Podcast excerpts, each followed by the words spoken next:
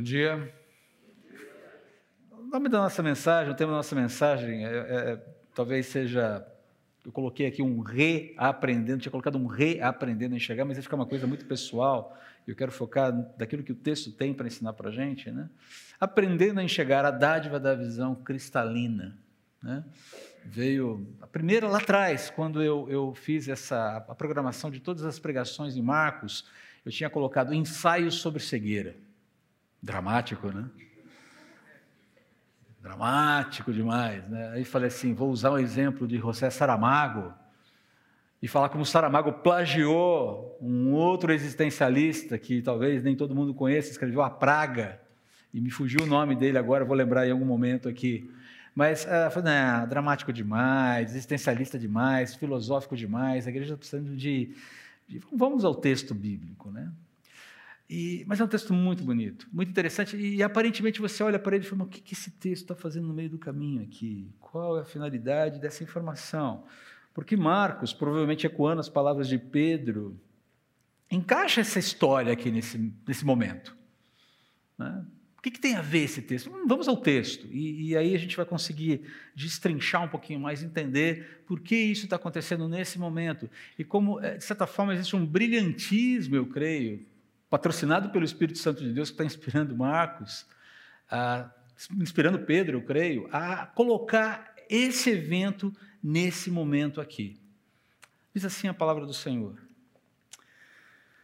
Quando chegaram a Betsaida, ali no norte, né, do mar da Galileia, ali dentro da Galileia ainda, mas já saindo, Jesus já está se movendo para iniciar sua transição para fora da Galileia. Quando chegaram a Betsaida, algumas pessoas trouxeram um cego e Jesus, a Jesus e lhe pediram que o tocasse. Ele tomou o cego pela mão e o levou para fora do povoado. Em seguida, momento estranho e bizarro da passagem, cuspiu nos olhos do homem, pôs as mãos sobre ele e perguntou: Vê alguma coisa? Recuperando os poucos à vista, o homem respondeu: Vejo pessoas, mas não as enxergo claramente. Parecem árvores andando. Se você é fã de, do Senhor dos Anéis e leu a trilogia do Senhor dos Anéis, em nada essas árvores que ele via pareciam-se com os entes, com barbárvore. Ninguém sabe do que eu estou falando aqui, não sei a Yarinha, pelo jeito, né? Ok, mas se você assistiu o filme, você sabe. Os entes são aqueles seres que parecem árvores, que andam, que têm pernas enormes, se movem lentamente. Nem isso ele estava vendo. Ele estava vendo movimentos monolíticos ali. Parecem árvores, né? A árvore não tem, não fica andando. Essa é a ideia aqui. A visão está meio estranha ainda, tem uma miopia aqui. Jesus pôs as mãos sobre os olhos do homem mais uma vez e sua visão foi completamente restaurada. Ele passou a ver tudo com nitidez. Então Jesus se despediu dele e disse: Ao voltar para casa, não entre no povoado. Ponto, fim.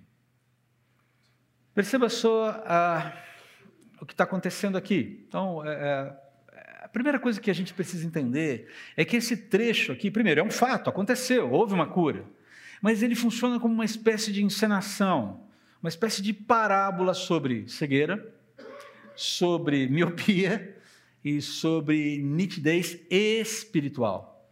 Cegueira espiritual, miopia espiritual e nitidez espiritual.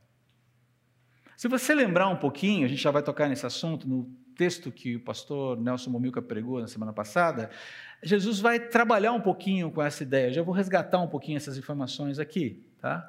Mas o que importa a gente entender é que nesse momento aqui, antes de mais nada, há uma transição em curso. Como eu disse, Jesus está saindo, ele está passeando, ele está fazendo a sua última passagem pela Galiléia. Ele saiu lá de Decápolis. Eu vou tentar aqui, mapa aqui, é mais fácil fazer assim. Vou ficar de costas para vocês, mas desculpe a falta de educação. É só para um, localizar direito no mapa aqui, porque senão eu vou conseguir inverter tudo. Então aqui está o Mar da Galileia, certo? Vocês estão entendendo o Mar da Galileia aqui? Ele não é tão redondo assim, mas só para você entender. A Judéia está lá embaixo, o Mar Mediterrâneo está aqui, certo? Jesus está em Decápolis, onde ele faz a segunda multiplicação dos pães. Ele passa para a região da Dalmanuta, que foi mencionada pelo Nelson Bomilcar, semana passada. E depois ele vai para Betsaida, lá no norte do Mar da Galileia, onde ele vai fazer esse milagre. É aqui onde os líderes judeus fazem aquela provocação: dê-nos um sinal. Era mais fácil ter colocado um mapa, né? Dá um desconto, gente. Está difícil aqui né, de ver os detalhes. Mas você entendeu o ponto. Jesus está em trânsito. Multiplicação dos pães no leste, passa para o oeste do lado, da, do, lado da, do lado judeu, ali do lado da Galileia é, é provocado pelos líderes judeus, fala: não será dado nenhum sinal para vocês, a não ser é, o, o, sinal do profeta Jonas, que não está em Marcos, mas está no relato em Mateus. E ele sobe de barco novamente para Betsaida, onde tem aquela conversinha estranha com os discípulos sobre fermento, enfim.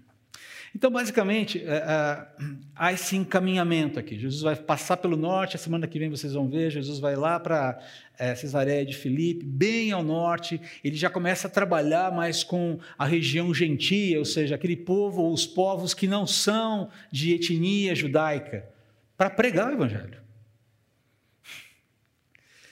Ah, e depois ele vai descer definitivamente para Jerusalém, onde todo o seu ministério será consumado. Esse é o resumo da história aqui. Mas esse episódio aqui, dos versículos 22 a 26 do capítulo 8, esse episódio da cura em etapas, essa é a primeira coisa interessante aqui, uma cura em etapas. Sabe quantas vezes isso acontece na Bíblia? Uma cura em etapas? Cura em prestação, sabe? Quantas vezes isso acontece na Bíblia? Uma. É aqui. E você fica se perguntando, por que é que Deus, por que é que Jesus faz essa cura em etapas? Ele precisava de etapas para curar as pessoas? Espera aí, deixa eu ver, talvez não fosse, desculpe aqui a minha, eu estou usando o texto como base, talvez não tenha ido saliva suficiente, talvez eu não tenha colocado as mãos suficientemente, você acha que houve alguma espécie de falha do poder de Jesus? Opa, deixa eu dar uma recarregada das baterias. Senhor, me. Mas por que então etapas? Bom, esse episódio de cura em etapas, ele funciona, ele ilustra as condições espirituais das, dos diferentes grupos em relação a Jesus. É curioso isso. Quando você olha o que veio antes, quando você olha o que está acontecendo ali, as conversas de Jesus com os líderes é, judeus, os alertas que Jesus faz, as conversas de Jesus, a conversa de Jesus com os discípulos no, no, no, no, barco, o que está acontecendo agora e o que vem na sequência, e o que vem na sequência não vou dar spoiler, mas tem uma pergunta muito interessante ali: quem as pessoas dizem que eu sou? E vocês, quem vocês dizem que eu sou? Há uma questão de identificação sobre quem Jesus é em curso aqui. E nesse momento, nesse interlúdio de transição, de uma fase do ministério para outra, existe essa cura peculiar que está revelando, que está ilustrando, que está encenando, que funciona como uma parábola sobre ah, os diferentes, as diferentes condições espirituais em relação a Jesus. O primeiro são os líderes cegos impregnados de fermento, contra a, o qual Jesus adverte os discípulos, para que eles não se contaminassem. Lembram-se disso? A semana passada o pastor Nelson falou sobre isso. Fermento, aqui a palavrinha é sumê, fermento mesmo, levedura. Só que com isso, Jesus usa a palavra fermento para ilustrar esse comportamento hipócrita dos líderes judeus. Aquelas atitudes ocultas, ou atitudes que ocultam más intenções, más motivações, onde o interesse é o controle do outro, é a manutenção do poder, é a manutenção do status quo. Jesus dá esse alerta: não se contaminem com o fermento dessa turma aí. Não se deixem contaminar, não se deixem seduzir pela religiosidade dos fariseus, essa religiosidade institucionalizada, politizada, hierarquizada cheia de nome toque. Se lembram-se da, da pregação do, do, do pastor Marcos Amado? Gente, tem gente que tem mais orgulho de pertencer a uma denominação evangélica do que ser cristão. Isso acontece, já vi, cansei de ver isso. Eu pertenço a maravilhosa denominação XYZ. Não vou mencionar nenhuma aqui agora. É um negócio complicado isso. É um amor, um apego a estruturas humanas. E Jesus está combatendo exatamente isso, essa institucionalização da religião. Quando, na verdade, qual é a verdadeira religião mesmo? É cuidar de quem mesmo? Dos órfãos e das viúvas. Isso quer dizer o quê? Que só viúva e órfão é que tem vez na religião verdadeira? Não. Essa ideia de que a igreja do Senhor Jesus, o povo do Senhor Jesus, redimido pelo Senhor Jesus, salvo por Deus, Embaixadores do reino de Deus devem atentar aos oprimidos, devem cuidar do oprimido enquanto caminham nesse mundo. E não tem nada a ver com socialismo, não tem nada a ver com marxismo, não tem nada a ver com. tem a ver com o reino de Deus, com resgate. Tira a política de esquerda e de direita fora disso, por favor, porque esse assunto já deu. Mas é interessante que Jesus fala também: não se contaminem também com o fermento de Herodes. Hum? Herodes era religioso? Não, a questão aqui é não se deixem contaminar pela sedução do poder. Herodes tinha algumas articulações ali com a, a liderança religiosa, porque convinha. E uma coisa que o poder gosta de fazer é aparelhar a religião para os seus próprios fins. A gente está cansado de ver isso aqui. Entra governo, sai governo, entra. Sempre tem gente querendo se aproximar da religião de uma forma ou outra para o quê? Para aparelhamento.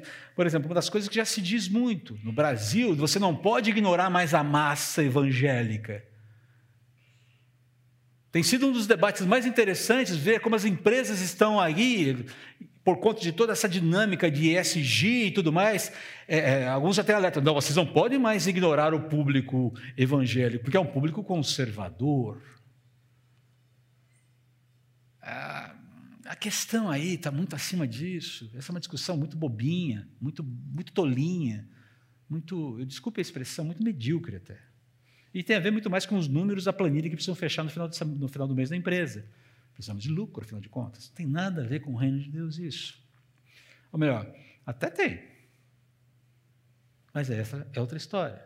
Então, basicamente, o que Jesus está alertando aqui, olha, tanto os fariseus, tanto a religião institucionalizada, quanto o poder que assedia, que seduz a religião, os religiosos, são influências corruptoras e invariavelmente estão andando juntas e fazem um estrago danado.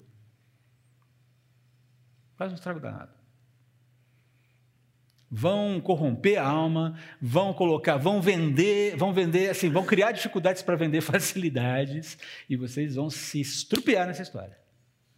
Foge disso. Cuidado com isso. E a ideia de Jesus, quando ele faz esse alerta, é: tenham o coração de vocês bastante municiado, munido de é, entendimento para ler essa situação e rejeitá-la. E para isso você tem que estar abastecido com outras coisas. Mas há um segundo grupo aqui. Os discípulos míopes. Uh, eu me identifico muito com eles, especialmente nesse último mês e meio. Os discípulos míopes, que ainda não tinham virado a chave sobre quem Jesus era. Eles ainda não conseguiam entender claramente quem era Jesus. A conversa de Jesus com os discípulos no barco, sobre a história do pão, Jesus alertando sobre o fermento dos fariseus, sobre o fermento de Herodes, e a turma falou: Cara, ele está reclamando porque a merendinha aqui está pequena. E Jesus falou: Gente, como assim? Vocês acham que eu estou reclamando da quantidade de pão? Vocês estão que eu estou reclamando da merenda?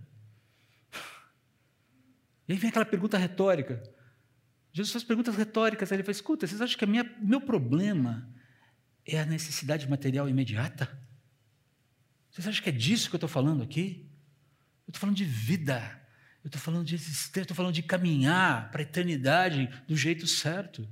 As providências, se precisar fazer mais pão, a gente faz mais pão. Eu já multipliquei uma vez, já multipliquei uma segunda vez, se precisar, multiplico de novo.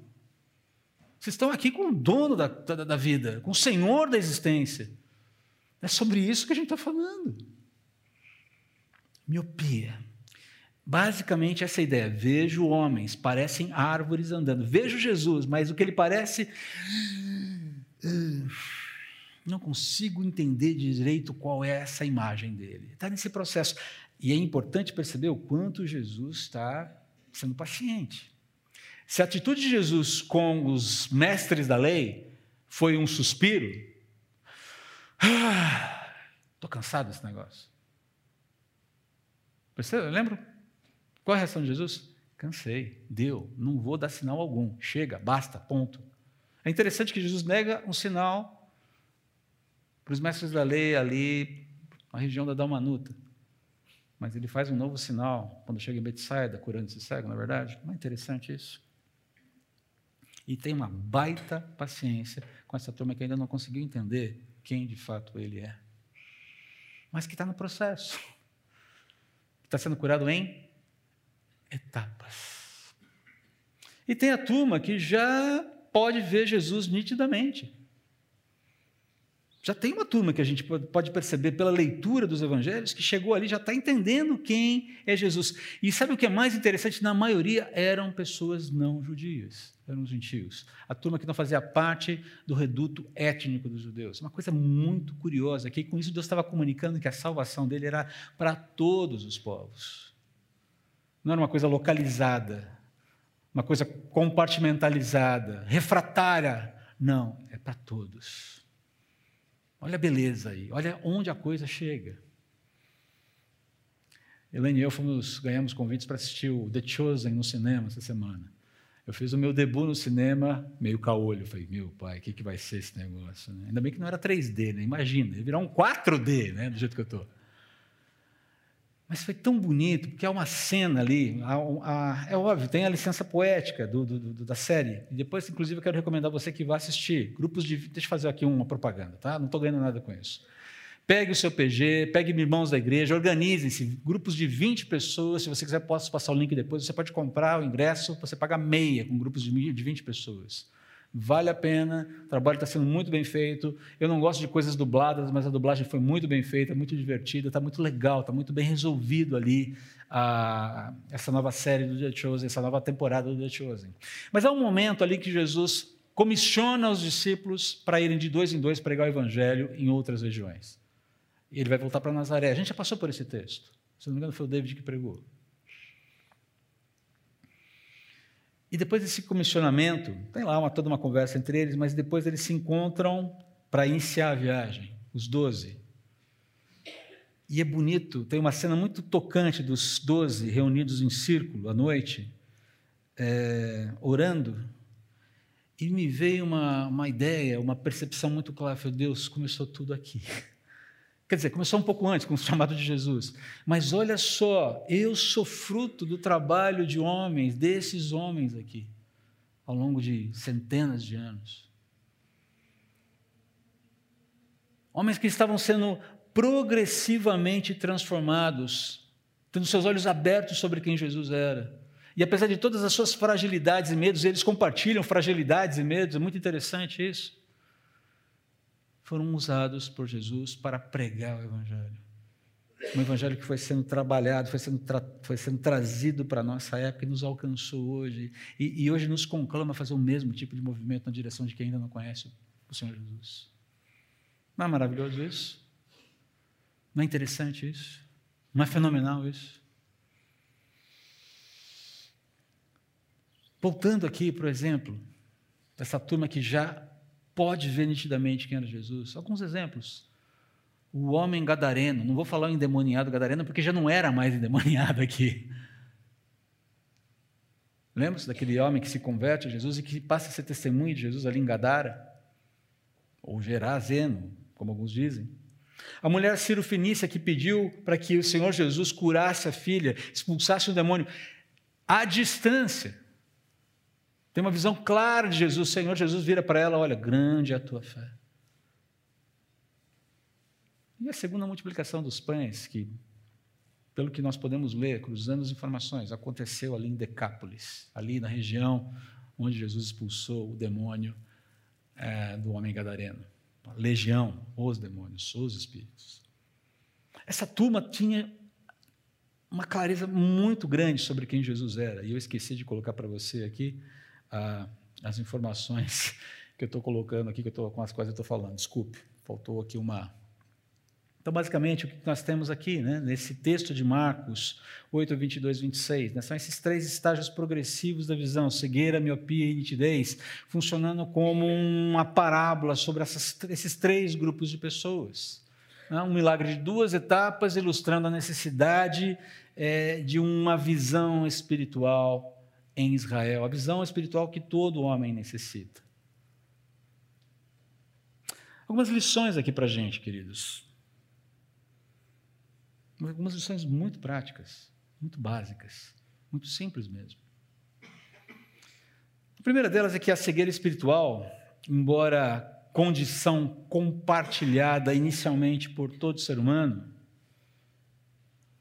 ah, causará dano permanente se não for reconhecida como tal e curada por Jesus. Ainda que seja uma condição compartilhada por todo ser humano, se ela não for resolvida, o dano será permanente.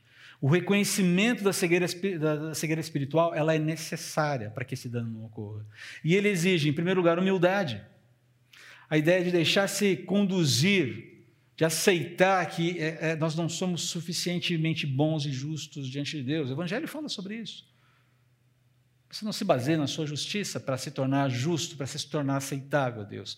É Ele quem vem com a sua justiça, Ele vem que vem com o seu amor, com a sua provisão de graça e nos perdoa, e nos trata e nos reconcilia consigo. Mas também arrependimento de coração, confissão de culpa contra Deus, ou seja, no momento que eu me torno, as boas novas elas são boas novas porque elas dizem, elas apontam primeiro um problema, eu falei, você tem culpa, e a culpa foi resolvida. Essa é a mensagem simples do Evangelho. Você tem culpa diante de Deus e a culpa foi resolvida por Deus. Uma confissão de culpa contra Deus. A aceitação do favor de Deus nos termos de Deus como única forma de cura e redenção. Deixa aqui fazer os meus salamaleques religiosos para poder é, angariar a simpatia da divindade. Não funciona. Não funciona, não é necessário. Não é necessário. A graça nos basta. É óbvio, seremos encaminhados para uma nova vida, mas não é necessário. Não precisa haver troca com Deus, porque as provisões já foram feitas em Cristo, já foram feitas em Jesus. Submissão a Cristo. E aqui, quando eu falo submissão, o exemplo que me vem à mente é, e aqui vou usar de novo o texto, então, peço licença para usar de um, um exemplo um pouco bizarro, né?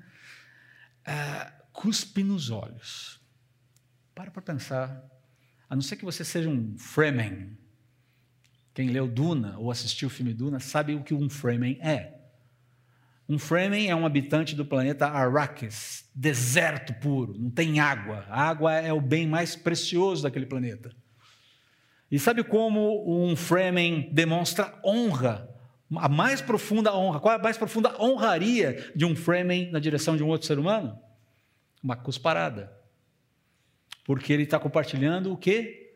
A água do seu corpo com o outro. Quando ele desperdiça a água do corpo em forma de uma cusparada com o outro, é a mais profunda honra que um Fremen pode. É, isso aqui não é Arrakis, isso aqui não é Duna, isso aqui não é Frank Herbert, o autor de Duna, isso aqui é vida real. E Jesus pega naquele homem, o leva para fora, dos... usando uma onomatopeia dos, das histórias em quadrinhos da época que eu era criança, da época que eu era criança. Pituí, pituí, pituí. E dá uma cusparada nos olhos daquele sujeito. É... Seria um teste para avaliar o compromisso de cura daquele homem? Pô, peraí, ô Nazareno, o que você está fazendo com os meus olhos? Será? Talvez. Imagine você, eu estou pedindo para ser curado, ele vem cuspir em mim. Queridos, honestamente, peço licença aqui, eu francamente, eu trocaria minha cirurgia por uma cusparada de Jesus tranquilamente. Tudo bem, eu tenho informações privilegiadas. É meio desonesto da minha parte querer isso, mas eu trocaria. Mas não deixa de ser bizarro isso aqui. Então, submissão a Cristo submissão às condições de Jesus, que muitas vezes são estranhas para a gente. É uma condição estranha aqui. Então, o primeiro ponto é o seguinte: a cegueira espiritual ela precisa ser corrigida, porque senão ela se torna fatal. Segundo ponto, a miopia espiritual, embora a condição compartilhada por muitos cristãos, também necessita de correção por razões óbvias. E talvez muitos de nós nos encontremos nessa condição aqui. Eu não estou julgando ninguém, eu não estou apontando o dedo para ninguém, estou dizendo como possibilidade. Porque isso é recorrente na vida cristã, dentro do cristianismo ao longo das eras. Né? Quais são as razões óbvias? Eliminar distorções, eliminar equívocos sobre a pessoa de Jesus, sua obra, sua mensagem e sua autoridade. Preencher corretamente as lacunas de conhecimento visando maturidade. Você pode ver isso lá em Colossenses 1, 28. Eu não vou ler os textos aqui porque não há tempo. Colossenses 1, 28, Efésios 4, 3, 1 Coríntios 14, 20. Todos eles falam dessa questão de conhecer a Deus para poder entender quem Deus é e como nos proceder e como procedemos na vida com Ele e a partir da vida com Ele. Também para ajustar as nossas opiniões, as nossas ações, os nossos afetos, as nossas prioridades de acordo com os dogmas que alguns chamam de doutrina. Eu faço, eu faço uma distinção entre doutrina e dogma. Mas isso aqui não é um assunto mais técnico, né? a gente não precisa se preocupar com isso. Mas a, a, ajustar nossas opiniões, as nossas ações, os nossos afetos do coração, as nossas prioridades, de acordo com os dogmas e princípios revelados por Deus em Sua palavra. Aqui eu vou ter que ler, peço licença para vocês. Texto conhecido nosso. E muitas vezes a gente lê esses dois textos separadamente, sem entender que eles estão, estão assim numa, numa estrutura quase que única.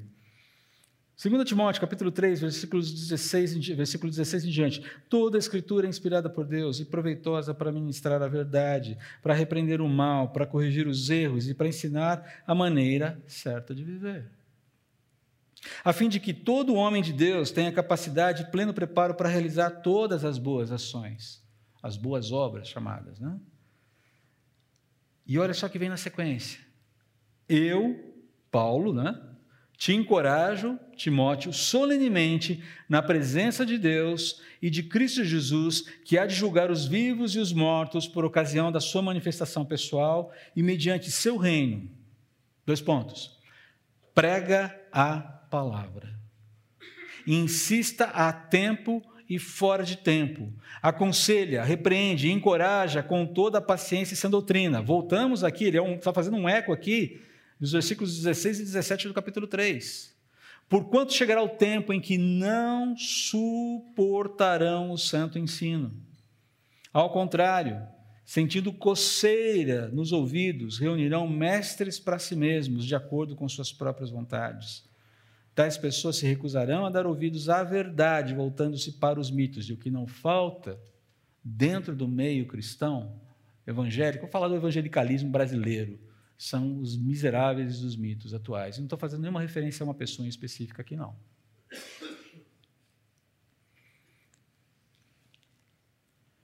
Tu, no entanto, ser equilibrado em tudo, suporta os sofrimentos, faz a obra de um evangelista e cumpre o teu ministério.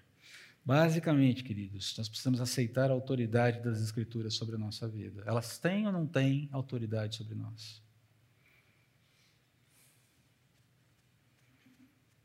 Hum? Porque eu posso falar que elas têm. Eu posso dizer, eu creio na autoridade das Escrituras. E daí? Como isso mexe com a sua masculinidade, homem? Como isso mexe com a sua feminilidade, mulher? Como isso mexe com a sua atitude como marido, marido? A sua atitude como esposa, esposa, a sua postura como pai. Quer ver uma, uma coisa? A palavra de Deus dá instruções muito claras sobre como os pais devem pastorear e orientar os filhos na vida, até que eles consigam andar com as próprias pernas, diante de Deus e com Deus de preferência. Temos feito aqui um convite bastante insistente para que vocês, pais de adolescentes, pré-adolescentes, na fase de ensino é, é, intermediário, indo para a universidade, ah, somem com o nosso esforço para o seu bem, na plataforma Nós. E, gente, vocês não fazem ideia de como tem sido árduo conseguir gente que queira caminhar nessa, nessa frente. O material está pronto já. É só usar. Temos orado por vocês, pais. Mas tem sido difícil perceber a resistência. Ah, é difícil, dá trabalho. É claro que dá, poxa. O que você queria? Facilidade na educação do seu filho? Claro que dá trabalho. Mas é um trabalho com dividendos eternos. E se você não apostar nisso, ah, prepare-se para se entender com, grande, com, com Todo-Poderoso no final da, da, da sua vida, quando você se encontrar com Ele. Porque Ele vai cobrar isso de você, especialmente você, pai. É uma exortação difícil? Eu sei que é. Mas, queridos, às vezes é, é, é, você fala, puxa vida, a gente tem um projeto maravilhoso aqui, a gente tem gente disposta a fazer a, a linha de frente, temos a gente incorporando, comprando a briga desse projeto. E às vezes as desculpas que você ouve para resistir, para aderir, são muito, mas muito simplórias, muito banais. Queridos, tenho não tenho autoridade? Quer corrigir a miopia?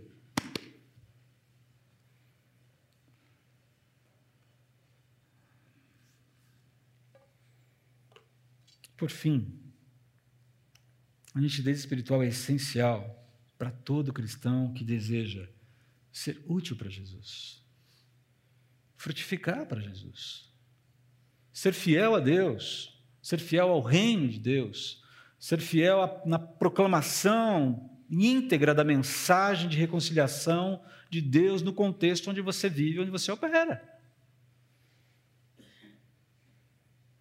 E finalmente identificar e cumprir o legado que Deus deseja para você.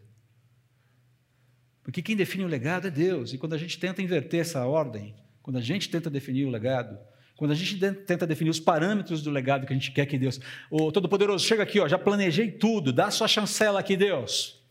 Está tudo lindo, está tudo maravilhoso, já está tudo desenhado. Você pode esperar que venha alguma. Uh, ok, só que não.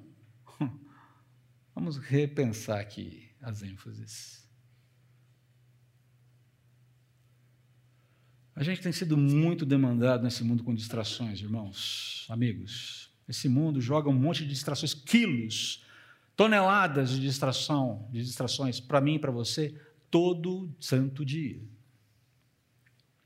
E, e, e ter visão nítida significa entender o que é prioritário daquilo que é secundário, distinguir o que é prioritário daquilo que é secundário. E colocar as primeiras coisas em primeiro lugar, e colocar as segundas coisas em segundo lugar, e confiar de que Deus sabe exatamente o que a gente precisa para seguir a vida.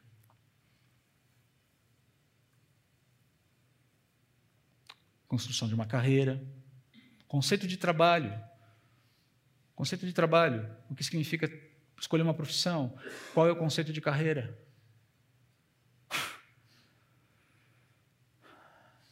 Ah, é difícil falar sobre isso. Ok, deixa o barco seguir em frente então. Mas não reclame depois se os alertas, se os cuidados não terem. a falta de cuidados lá na frente. É para hoje, gente. É para agora.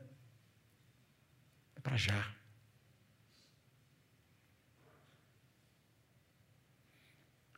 Não estamos aqui para construir um legado em torno de um CNPJ, em torno de um CPF. Estamos aqui para construir um legado em torno da pessoa de Cristo. Em torno do nome daquele que nos salvou, daquele que nos chamou para anunciar as suas virtudes no mundo que jaz em trevas. Esse é o nosso legado. Isso é ser habilitado por Jesus com nitidez espiritual para viver a vida. Não é viver no mosteiro,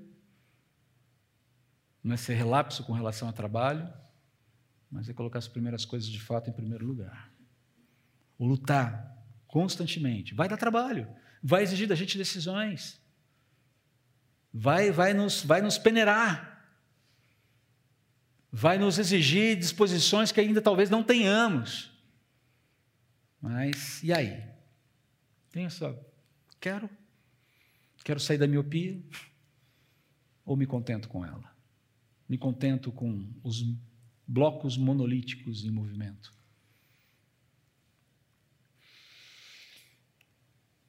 Timothy Keller diz no comecinho do livro dele, Fé na Era do Ceticismo, ele dá um testemunho que no primeiro ministério ele conheceu um homem, muito crente, mas que antes da sua conversão era extremamente cruel, extremamente egoísta e, e perdeu praticamente toda a visão numa briga por drogas. E ele dá o testemunho desse homem num momento do livro que eu achei fantástico e me chamou muita atenção. Mudei, esse homem falando, né? o, o Keller mencionando o, o testemunho desse homem. Mudei, e agora pela primeira vez na vida tenho amigos de verdade. Foi um preço altíssimo que paguei, mas devo dizer que valeu a pena. Finalmente tenho aquilo que dá sentido à vida. Ele ficou devastado com a perda, quase com a perda, com a perda quase que total da visão. Mas ele disse que foi exatamente quando os olhos físicos fecharam que os olhos espirituais abriram. Não é interessante isso? os movimentos que Deus faz, ele vai enxergar de novo, fisicamente, um dia. E talvez não demore muito. Mas a principal visão já foi alcançada, até que a visão física seja restaurada. Vou fechar com duas citações, com uma citação e depois só com uma, um pensamento para você levar. Eu incluí isso agora, enquanto estava terminando aqui, me preparando para o culto, me veio à mente esse texto do Lewis eu consegui recuperar de uma outra anotação e coloquei aqui. Há um, uma mensagem do C.S. Lewis chamado Peso da Glória, muito, muito é, impactante. E ele fala é, um pouquinho sobre essa questão de nós olharmos para a vida com Deus e como nós é, dialogamos, como nós é, damos importância à realidade de vida com Deus nesse mundo. Ele fala: ao levar em consideração as desavergonhadas promessas de recompensa e a surpreendente natureza das recompensas prometidas nos evangelhos, ele está falando, fazendo uma comparação: recompensas do mundo presente, aqui e agora, e recompensas do Evangelho, recompensas na eternidade. Parece-nos que o Senhor considera que os nossos desejos não são muito fortes, e sim muito fracos. Somos criaturas medíocres, brincando com bebida, sexo, ambição, quando a alegria infinita nos é oferecida, como uma criança ignorante que prefere fazer castelos na lama em meio à insalubridade, por não imaginar o que significa o convite de passar um feriado na praia. Nós nos contentamos com muito pouco. O míope se contenta com muito pouco. E Deus quer que a gente se contente com mais. Para fechar aqui, sintetizando tudo que a gente falou. Ninguém pode ver a Cristo como Cristo de fato é, se por Cristo não for tocado, curado e encaminhado. É só numa relação direta adorado, adorador, que isso pode acontecer. A cegueira espiritual, a cegueira espiritual só pode ser curada pelo poder de Jesus.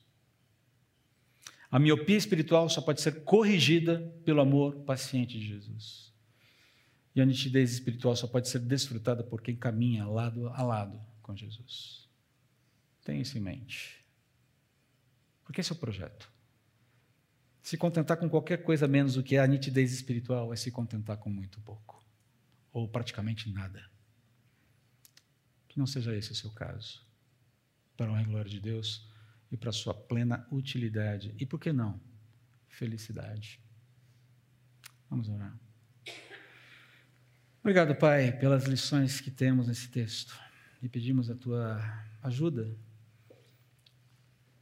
se fomos contados, se fomos identificados, se nos é, entendemos entre aqueles que caminham com miopia espiritual, que o Senhor pacientemente nos eduque, por favor, continue a nos educar, mas ajude-nos a responder aos teus estímulos para sairmos dessa miopia. Aqueles que ainda estão vivendo na cegueira espiritual, Deus ajude-os, toque-os, Toque-os e, e, e cure-os. Eu te suplico. E aqueles que têm nitidez, que se lembrem que grande responsabilidade, grande privilégio jaz sobre os seus ombros. Que não percam as oportunidades maravilhosas de te servirem, em nome de Jesus. Amém.